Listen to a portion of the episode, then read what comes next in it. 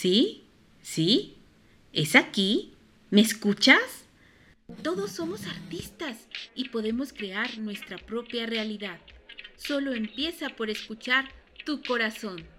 Estás en Simone Cruz el podcast.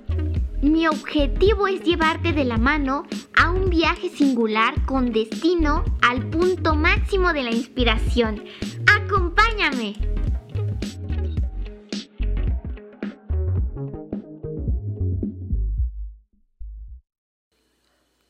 Soy Simone Cruz y estás escuchando Simone Cruz el podcast, un podcast singular para mentes singulares. ¡Comenzamos! El día de hoy tengo como un invitado especial para este capítulo a Salvador Goa. Él es un ilustrador jalisciense, el cual nos va a platicar cómo podemos aprovechar nuestro talento para hacer ilustración espectacular. Hola Salvador, ¿cómo estás el día de hoy? Hola, muy bien, ¿y ustedes? ¿Cómo están los que escuchan? ¿Tú cómo estás? Muy bien, muy feliz porque hayas aceptado esta invitación. Yo sé que va a ser una entrevista muy padre. Y pues bueno. Eh... No, pues gracias por invitarme, gracias por, este, por darme este espacio y pues sí, vamos a, vamos a platicar. muy bien, Salvador. Ok, voy a empezar con una pregunta súper típica que llevo haciendo en estos primeros episodios del podcast. Porque me encanta ver la reacción de las personas cuando se las pregunto. Ok. Así que me, gustaría saber para ti cuál es el sentido de la vida. Ok.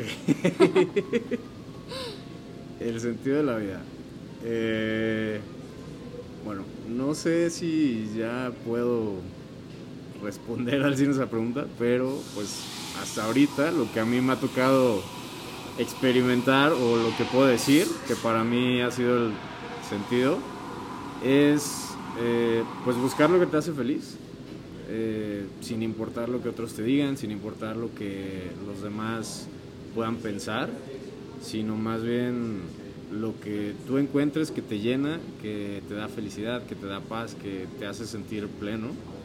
Eh, creo que eso es, ese es el sentido de la vida, ¿no? Buscar eso, buscar ese punto que a final de cuentas eh, creo que encontrando eso te da equilibrio en muchas otras cosas. Claro, claro que sí.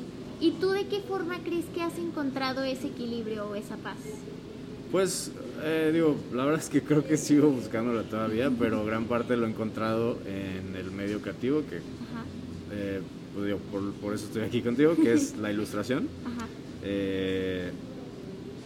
todo lo que tiene que ver con publicidad, específicamente la parte de ilustración, pues me, he desenvuelto en ese mundo desde hace ya varios años y la verdad es que me gusta mucho porque eh, se me hace como este punto entre publicidad y arte, ¿no? que a mí me gusta mucho. Entonces, pues sí, creo que la ilustración y el arte también, por otro lado, me gusta mucho. Eh, creo que me ha dado ese, ese punto de equilibrio, ¿no? O esa, y esa felicidad o ese eh, pues no sé, esa razón de vivir, de, encontrarle sentido a lo que haces cada día. Sí, ¿y cómo fue que tú decidiste dedicarte al arte o dónde comenzó ese interés por el arte de parte tuyo? Pues mira, interés, eh, la verdad que desde que tengo memoria, eh, o sea, mi, me acuerdo desde chiquito, la verdad que de los primeros recuerdos que tengo es que mi papá, mi papá es ingeniero y él dibujaba, pero dibujaba como los bocetos de las obras que iba a hacer. Entonces yo me acuerdo que me sentaba con él, los veía, me gustaba mucho cómo dibujaba y luego él se ponía a dibujar conmigo. Y entonces yo empecé a dibujar desde muy chiquito. Eh, y ya de ahí pues no lo solté y la verdad es que me encantaba y pasaba horas dibujando y me encantaba estar así dibujando todo el día, todos los días. Eh, entonces como que de ahí fue, se fue despertando y pues me gustaba el arte, tengo una tía que pinta, entonces como que también ella me acercó mucho al arte, veía cómo pintaba, estuve en clases, entonces como que desde un principio fue, me fui acercando como por diferentes caminos, eh, hasta que llegué pues en la carrera, decidí estudiar diseño gráfico. Eh, y pues ya hace unos años empecé con la ilustración y con el arte. ¿Y por qué el medio publicitario? ¿De qué forma un artista se puede acercar a las marcas justamente pues para yo creo que sirven como un escaparate para ti, tanto como artista, pero ¿qué es lo que hace que la marca te elija a ti? Pues, eh, mira, creo que ya hace varios años eh, las marcas empezaron a voltear hacia lo que son los ilustradores y los artistas. Y justo ahorita creo que hay este, este medio en donde ya se ha mezclado un poco, creo que ya no hay tanta esta división.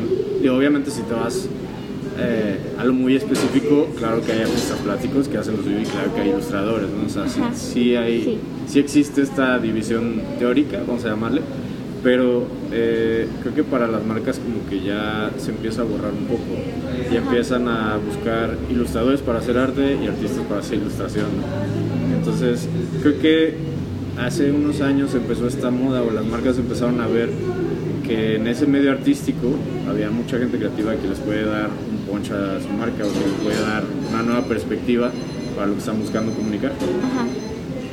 Entonces creo que también se abrió mucho, o sea, en, este, en estos últimos años se ha abierto mucho el campo para que los artistas puedan participar con marcas. Y la verdad es que ellas, o sea, lo que hace que una marca se pueda acercar a ti o lo que puede facilitar que se acerque a ti, eh, creo que es que te enfoques en un estilo, o sea, que empieces a desarrollar tu estilo. Si no al 100, o sea, a lo mejor no al 100 porque es muy difícil, ¿no? Creo que el estilo siempre va, siempre va a estar evolucionando, o sea, es, constante, ¿no? Pero eh, creo que cuando ya encuentras como algo específico que te gusta hacer, como que disfrutas hacer, eh, se empieza a ver como estilo. y entonces es cuando las marcas te buscan porque lo que haces se adecua a lo que, a lo que ellos quieren comunicar. Ajá. ¿Y tú cómo le hiciste para encontrar tu estilo? ¿O crees que todavía estás en busca de él? Pues creo, o sea, creo que tengo una parte ya definida, pero creo que sigue cambiando. Eh, creo que es el estilo va evolucionando que tú creas que ya lo tienes. Eh, puede que veas a algún artista nuevo que no conocías o puede que descubras algo en la calle que te inspiró y eso hace que cambie el estilo, ¿no? Incluso un detalle en la calle, a mí me ha pasado que vas, vas caminando y ves algo súper random, eh, este, no sé, alguna calca o algún graffiti o un póster o lo que sea, y eso automáticamente hace una reacción en tu cerebro que dices, ah, voy a aplicar algo de lo que vi ahí en lo que estoy haciendo te gusta lo que hiciste en ese ejemplo y entonces ya eso redefine tu estilo. Entonces, mm, digo, creo que estoy, tengo algo, o sea, no sé si un estilo como tal, pero creo que mi trabajo ya eh, pues lleva una línea, pero creo que sigo modificando y buscando para pues mejorar, ¿no? Claro que sí. Bueno, todo eso es un desarrollo que yo creo que cambia por el tiempo porque todos cambiamos, eh, no somos la misma persona que fuimos ayer. Entonces el, estilo pues yo creo que es el reflejo también de nuestra personalidad y de lo que somos al mostrárselo visualmente a las demás personas. y pues además de eso incluyen cosas como la inspiración, el entorno, lo que tú mencionabas y pues es lo que va creando como que la línea. Eh, y como para ti, ¿qué, ¿Qué es lo que, más bien, cuál es la palabra? Se me fue la palabra. Eh, ¿Qué es lo que más te inspira a ti? Lo que más me inspira a mí, eh, en cuanto a todo, o sea, en la vida en general. O... Puede ser en la vida en general, pero más bien enfocado a tus obras. ¿Qué, ¿Qué, es lo que te inspira o qué es lo que quieres reflejar más bien a través de tus obras? Ah, bueno. Eh, pues eh, mira, yo hace, hace tiempo estuve en un diplomado en la UNAM de ilustración. Y como que de ahí lo que saqué fue que el maestro era como muy... Eh, hacía mucho énfasis en que lo que teníamos que hacer tenía que representar a México, porque somos mexicanos, vivimos aquí, y que lo que proyectes refleje algo de México un cachito, aunque sea una parte. Entonces como que para mí eso me marcó mucho porque dije, bueno, pues sí, no, o sea, no es necesario que ponga el mariachi como tal, ¿no? Cantando siempre, pero pues puedo retomar elementos que, que, a mí me gustan de México, que hay muchos, ¿no? O sea, visualmente creo que México es un país súper rico, a mí me encanta. Entonces, por ejemplo, a mí me gusta mucho la, por ejemplo, la talavera, a mí me gusta mucho, las brecas que usan en las talaveras, la talavera poblana, me encanta, me fascina. Entonces intenté pues tomar como elementos de ahí y empezar a integrarlo a mis obras. Este, los alebrijes desde chiquito a mí me, me fascinan, me encantan. Eh, entonces también intento integrarlos a, mis obras. Eh, por ejemplo, de Crayola, que me dice que lo viste, pues ahí está lleno de alebrijes, justo por lo mismo. Entonces, como retomar esto y dije, bueno, también me gusta esta parte del, del pop art, mezclarlo sin que se vea como el tradicional alebrije que se va aburrido, ¿no? Que la gente a lo mejor ya está, ya lo ha visto mucho. Dije, bueno, pues este es mi, este es mi twist, ¿no? Ajá. Eh, entonces, a final de cuentas, creo que lo que quiero transmitir en mi obra es eh, justo como esta esencia mexicana, pero llevada a la actualidad. O sea, que, que, sea algo vibrante, me gusta usar colores súper llamativos, o sea, que voltees a verlo y digas, qué bueno eso, ¿no? Y a lo mejor pues, es un perrito que es un alebrije, pero pues que se ve interesante, que se vea dinámico. Entonces, eh, sí, eso, es lo que quisiera transmitir, esa esencia, pues, eh, de la gráfica mexicana, de la riqueza visual que tenemos. ¿Y cómo te introduces a transmitir ese tipo de mensajes ahora en, en, la época moderna que todo es como el internet, las redes sociales? ¿Cómo es que encuentras el interés para sumergirte a eso? O sea, no solo quedarte como un artista, tus obras para ti y decir voy a transmitirlo también a través de publicidad, redes sociales, etcétera. Okay. Eh, pues creo que. Digo, la verdad es que creo que no soy la mejor persona para hablar de esto porque realmente no he. Eh, no, no tengo tantos seguidores en, Instagram, por ejemplo. Eh, pero eh, creo que las marcas pues han volteado a verme porque justo creo que estos valores ¿no? de lo tradicional, de reflejar lo mexicano, creo que es, es, algo que muchas marcas buscan. Y lo que varios clientes me han dicho, justo es, nos gustó tu estilo porque es un estilo más moderno. Sí. Entonces, eh, creo que la, la, forma de dar a conocer el mensaje simplemente es aventándote a publicar y a darte a conocer, sean en los medios que tengas disponible. O sea, si solo tienes Instagram, pues usa Instagram y publica en Instagram. Eh, si tienes TikTok y ahí quieres poner como pintas, o sea, el chiste creo que es aventarse, hacerlo y mostrar tu trabajo. Porque muchas veces como artistas creo que nos da miedo y tienes como esta incertidumbre, ¿no? O esta inseguridad de, de ay, es que está bien feo, ¿no? O sea, o terminas un trabajo que a mí me sigue pasando, o sea, termino algo, digo, ay, no me, no me encantó, mejor no lo voy a publicar. Y no, yo creo que ese es el peor enemigo que tenemos todos los artistas, o sea, el, ego y esta, como este monstruo de, de, miedo de no lo publiques porque está, no, o sea, la verdad es que hay que quitarse eso, publicar y publicar y publicar y darse a conocer y eventualmente tu estilo va a ir cambiando y va a llegar a un punto en el que te van a empezar a buscar ya a nivel eh, profesional para, trabajar en proyectos. Y qué mejor que estar haciendo algo que a ti te gusta, porque al final de cuentas eso va a llamar, o sea, los clientes que te van a llegar son los que estén buscando lo que tú estás haciendo. Sí. Entonces, creo que por eso, eso es importante y creo que esa es la manera de hacerlo. ¿Cómo le hiciste para que fueras visible para las marcas? Por ejemplo, si me cuentas tu experiencia de Crayola, ¿cómo fue que ellos te contactaron? Eh, bueno, te digo, en el caso de Crayola, eh, me buscó una agencia que es como la intermediaria entre marcas y artistas, se llama Arca, está en Ciudad de México. Entonces ellos me buscaron, eh, no sé si ya me tenían en lista o me encontraron mi perfil, o, vieron otro proyecto mío, puede ser. Y de ahí surgió el contacto, ellos me plantearon el proyecto, Crayola me quería también porque ellos habían visto mi arte, o se les presentó mi arte y les gustó y creían que iba a con lo que querían para el proyecto. Eh, porque parte de ese proyecto era agarrar eh, diferentes artistas que tuvieran estilos muy diferentes. Entonces, por eso me buscaron a mí, porque mi estilo como que no se parecía al de los demás. Y así fue, la verdad que ese proyecto pues eh, me llegó por, o sea, ellos me buscaron, no, fue como que yo lo empecé a buscar. Pero lo que sí te puede ser, eh, por ejemplo, para otros proyectos, lo que hace mucha gente que yo también he llegado a hacer es hacer el trabajo personal. Ajá. O sea, creo que, creo que esa es la clave para, para la gente que va empezando, que tú dices, Ajá. oye, es que pues yo quiero trabajar con X marca, eh, pero no tengo ningún proyecto real. Está bien, no es necesario. La verdad es que Ajá. tú puedes darte tus propios proyectos, ¿no? De decir, bueno, voy a hacer un proyecto como si fuera para una cafetería Ajá. y hacerlo.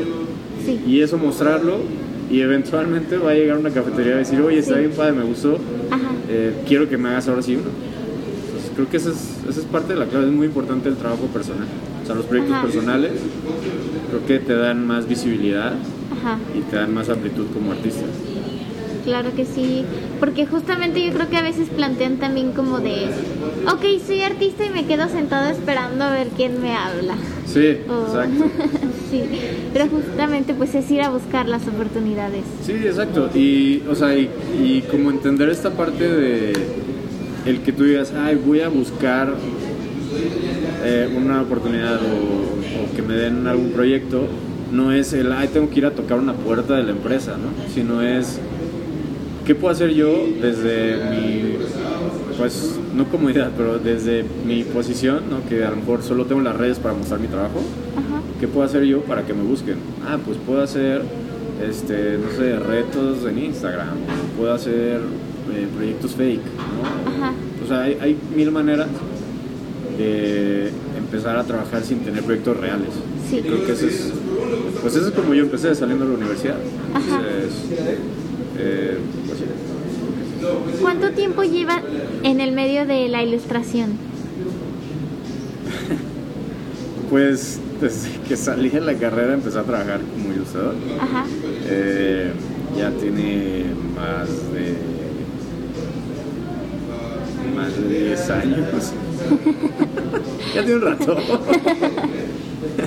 ya tiene un ratito. la- eh, digo, siempre he trabajado, o bueno, mucho tiempo estuve trabajando en publicidad como tal, como director de arte, este, en diferentes agencias para varias marcas. Pero a la par siempre estuve trabajando también como ilustrador. O sea, siempre Ajá. estaba freelanceando en proyectos de ilustración. Sí. Entonces la verdad es que nunca lo he dejado. Hasta ya hace un par de años fue cuando ya decidí, bueno, ya dejar publicidad Ajá. como tal, esta parte de dirección de arte y todo eso, Sí. y ya enfocarme a solo ilustrar. Wow. Sí, yo creo que es un reto muy grande justo por, por lo que te mencionaba, creo que al principio cuando te decía que nos, nos dicen, ay no, pues si te, si te gusta el arte te vas a morir de hambre, y más aquí en México, Sí, ¿cómo crees que te vas a sí, poner a hacer eso? Pero justamente, o sea, son las agallas de querer hacerlo y de quitar a un lado esos, esos comentarios que pues te pueden llegar a agüitar o desanimar. Sí, exacto. Sí, y yo creo que también es, es un paradigma que todos tenemos. O sea, creo que todos los que estamos en el medio creativo es como este miedo de decir, puta, si me salgo de, de esta zona de confort que son las agencias, la publicidad, me va a ir súper mal, ¿no? O no puedo ser artista, no puedo vivir de pintar.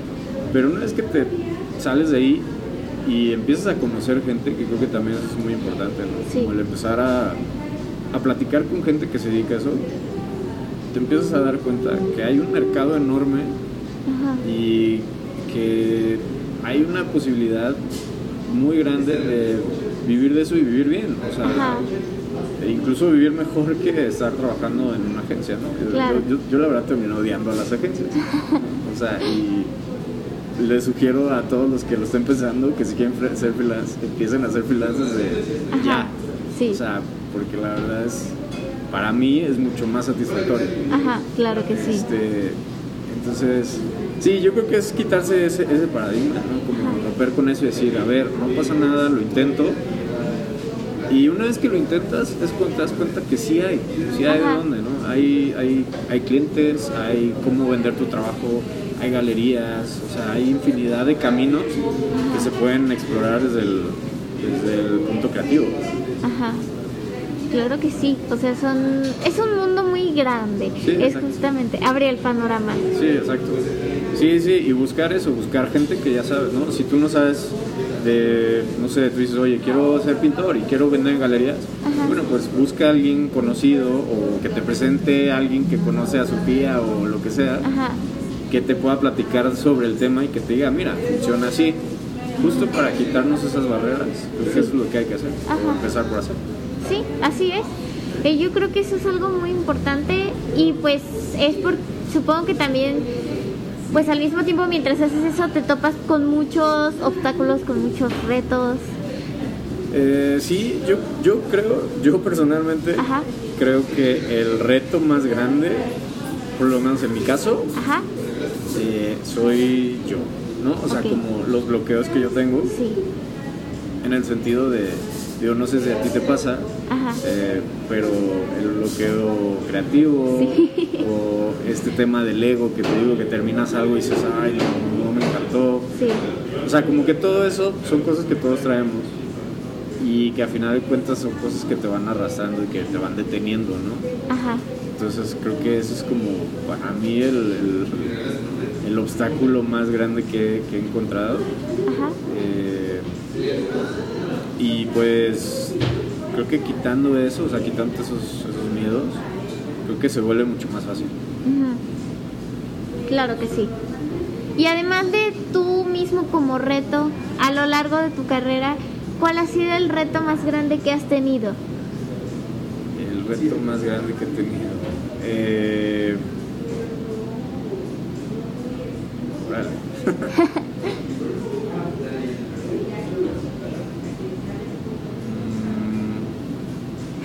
no había pensado en eso.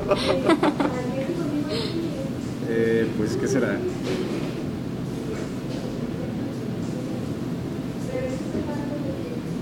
Pues creo que todo, creo que todo es un reto. creo que vas, o sea, van saliendo retos eh, diferentes a lo largo de la de cómo vas avanzando, ¿no? O sea, la verdad que no te podría decir así como, ay, el más difícil, porque creo que en cada época, o sea, como que cada etapa va- tienes uno que dices, ay, ese estuvo, Sí, estuvo difícil, pero luego lo ves en retrospectiva y dices, no, la verdad no, no fue nada. Eh, entonces, creo que son, son diferentes etapas, o sea, cuando sales de la carrera, el reto Sí. de conseguir trabajo o de que empiezo a trabajar, eh. ¿no? o como hago portafolio, eh, luego ya que empiezas a trabajar, el reto de decir, "Puta, este trabajo no me gusta, o si me gusta, o cómo puedo mejorar este trabajo, eh, o quiero entrar a tal agencia, o quiero tener tal posición, quiero ser director de arte, quiero ser director creativo. ajá, que todos esos creo que, creo que han sido diferentes retos. Eh, digo, si me platica, si me preguntas recientemente, eh, acabo de pintar un mural en Ciudad de México. eh, y estaba muy grande, no había pintado algo tan grande, medía 7 metros por 15 de alto y estaba en un edificio de 10, 11 pisos y a mí me dan miedo las alturas, mucho. Entonces, eso fue un gran reto para mí ahorita. Pero pues ya lo pasé y digo, bueno, pasó. Estuvo, este, fue un reto en el momento, pero ya, ya quedó. Entonces, pues sí, creo que, creo que ha habido muchos. ¿Y volverías a hacerlo? O sea, ¿volverías a pintar un mural de ese tamaño más grande? Sí, sí lo haría, pero eh, solo cambiaría, cambiaría las condiciones, porque me, me dieron una, una hamaca Ajá. manual, entonces al moverla, al subirla y al bajarla, se movía muchísimo, entonces la verdad que eso me complicó mucho trabajar porque pues con el miedo que le tengo a las alturas, Ajá. pues yo estaba temblando ahí arriba, entonces mientras subía pues se movía todo, entonces no, no lo disfruté tanto, entonces eh, intentaría con una grúa. Sí. Pero sí, sí lo volvería a hacer. Está, está padre, me gustó, una buena experiencia. Y, y- y el resultado pues, está, está muy, muy chido ver, Sí, ya que terminas el mural, verlo ahí en las Cibeles, ¿no? Porque ahí es donde está en Ciudad de México. sí. Entonces está padre. ¿Y cuántos murales has hecho? Eh, pues la verdad que no, no tanto, se me hace que ahorita van como unos 10, 11. Ajá. Eh, porque digo, a final de cuentas yo no, no salí de, pintar desde chiquito, ¿no? O sea, Sí. bueno, en la pared, pues, de hacer graffiti o de Ajá. hacer art, la verdad que no. Eso tiene un par de años que empecé a hacerlo y que me empezaron a buscar para hacerlo. Entonces, sí, Y realmente los que he hecho han sido pues eh, pagados, o sea, Ajá. han sido espacios pagados. Entonces, sí, tengo, tengo poca, poca experiencia con eso. Sí, bueno, yo he pintado unos siete murales también. Estoy Ah, pues empezando. ahí está, ya, ahí está, ya vamos a alcanzar. Sí, pero aún así está, está muy padre justo esa idea como de... Justo como dices, o sea, ya vas buscando como lo que quieres, vas haciendo, tú provocas las oportunidades, este, y eso hace justamente, hay algunos artistas que pintan la pared de manera sin permiso, pues, y otros como tú, que justamente el objetivo es llegar a que alguien te busque y te diga, oye, te pago porque te expreses en esta pared. Sí, exacto. Que yo creo que eso es súper padre. Sí, sí, es padre, la verdad, este. eh, es, es padre porque, aparte, a mí lo que me pasa cuando llega una marca y me busca para algo es. Se convierte en un reto porque te traen un nuevo brief, ¿no? te traen una nueva idea que quieren desarrollar. Entonces es como un reto el decir, bueno, cómo mi estilo se adapta a esto que quieren comunicar ellos. Y creo que ese proceso a mí se me hace muy interesante. O sea, lo disfruto mucho, como resolver eso gráficamente Ajá. y luego ya plasmarlo en una pared, pues está, está increíble. Que la gente pase por ahí, lo vea y que te, Sí, llame la atención, pues es claro que sí. Bueno, ¿qué consejos podrías darles a los, justamente como mencionábamos, a los chavos que están comenzando para que se animen a emprender en el arte? Pues eh, yo creo que el consejo más básico, pero más valioso que puedo dar es que se animen a hacerlo. Ajá. O sea, que lo hagan, que no duden, que no tengan estas dudas de si soy bueno, no soy bueno, si sé dibujarlo bien, si me sale bien o no. El chiste es hacerlo. Si quieren pintar muros, pues consigan muros y empiezan a pintar muros, ¿no? Que se los presten o... Digo, no, de rayar en la calle no, Sí. no, no sé, ah, porque pues es otro tema que yo no domino. Pero sí, o sea, creo que el chiste es atreverse, atreverse a hacer, atreverse a publicar, atreverse a mostrar tu trabajo, atreverse a lanzarse sin miedo al, ay, podré sobrevivir de esto, porque es un hecho, sí se puede. Eh, entonces, eh, creo que, creo que ese, es- ese sería mi consejo. Sí, bueno, es algo que es cierto. Este, justamente se, se nos olvida a veces que la clave para empezar en todo, pues es hacerlo, es atreverse. Sí, exacto. Eh, sí, porque muchas veces nos detenemos. O sea, Ajá. nos detenemos mucho por el, ay, es que no sé, es que no sé hacer esto, es que no, o sea, o sí. Entonces, creo que es quitarse eso, decir, ay, pues sé hacer esto, voy a empezar con lo que sé hacer. Y de ahí veo, ¿no? Veo cómo, avanzo. Claro. Y bueno, eh, también, ¿cuáles son los proyectos o qué es lo que tienes tú para el futuro? ¿Qué es lo que sigue ahora en tu, en tu carrera, en tu, en tu trabajo próximamente? Eh, pues tengo un par de proyectos en puerta. Próximamente estaré compartiendo por temas de marca, no puedo decir. Claro. Este, pero eh, están padres. Y pues nada, la verdad que quiero desarrollar más arte personal. Como Ajá. decía, los trabajos- el trabajo personal. ¿Sí se escucha? Eh, el trabajo personal, a final de cuentas, pues, como que te estimula, te da más ganas de trabajar, ¿no? O sea, entiendes mejor tu arte, tu- lo que quieres hacer. Ajá. Entonces justo eso, quiero ahorita enfocarme también eh, en desarrollar pues más arte para mí. Creo que es lo que me ha fallado un poco. Y pues eso, y ver qué surge de ahí. Muy bien. Y pintar más. Claro. sí. Bueno, a mí me llama mucho la atención eso como de la ilustración a- al acrílico o, a la pared. Porque, bueno, por lo menos a mí se me hace muy parecido el acrílico al dibujo digital, porque ambas son como pas- plastas. Ajá. Entonces, pues, por lo menos yo cuando pinto es como, me gusta porque se parece a mi diseño original. Ajá. No sé si tú hagas el diseño en, en digital, pero por lo menos yo sí, entonces puedo compararlo muchísimo. Sí. Y pues me gusta mucho el resultado final siempre con el acrílico. Sí, sí, a mí también me gusta ver ese, como esa parte de, o sea, como que lo tengo en digital Ajá. y luego ya verlo en el muro ya en grande y que veo las mismas plastas de color y eso, la verdad Sí. que sí, sí entiendo esa parte que dices, es, es muy padre. Este, sí, ese, ese proceso de ver cómo pasa de aquí a la pared es súper interesante, o incluso a, una, a un canvas, ¿no? Sí. Es, este, es muy padre, que justo eso es lo que quiero hacer, o sea, quiero empezar a pintar más porque Ajá. la mayoría de lo que he hecho es digital, Sí. entonces por eso quiero explorar más la pintura. Entonces, en eso estamos, está en puerta. Me gusta mucho porque en ciertas cosas me identifico contigo y así me ha pasado con otros artistas que he entrevistado y es como que pienso, voy bien, voy bien. Pero y más se pueden identificar con esto también. Sí, no, yo, como te decía hace rato, yo creo que va súper bien. El, el simple hecho de que hayas empezado este podcast, o sea, está más que admirable, la verdad.